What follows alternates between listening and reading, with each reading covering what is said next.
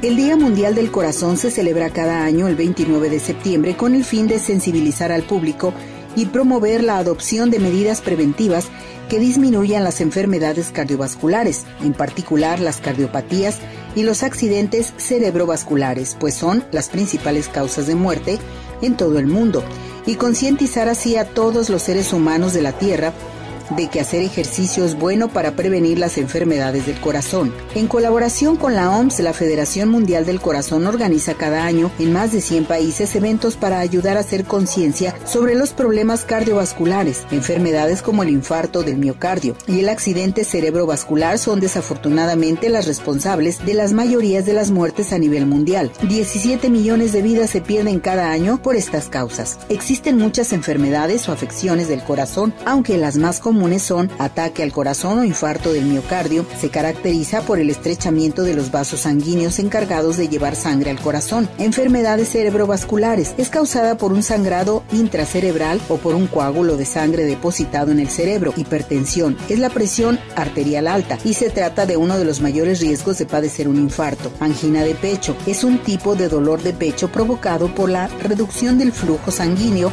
al corazón. Arritmia es una alteración del ritmo cardíaco. Insuficiencia cardíaca sucede cuando el corazón no es capaz de bombear la sangre suficiente para cubrir las necesidades del organismo. Algunas de las cosas que puedes hacer para cuidar tu corazón son cocinar y comer sano, dieta mediterránea evitando el consumo de grasas saturadas y aumentando la ingesta de omega 3 y pescado, hacer ejercicio físico al menos media hora diaria, limitar el consumo de sustancias perjudiciales como la sal, el tabaco o el controla el colesterol, controla tu peso. La obesidad es un riesgo cardiovascular importante.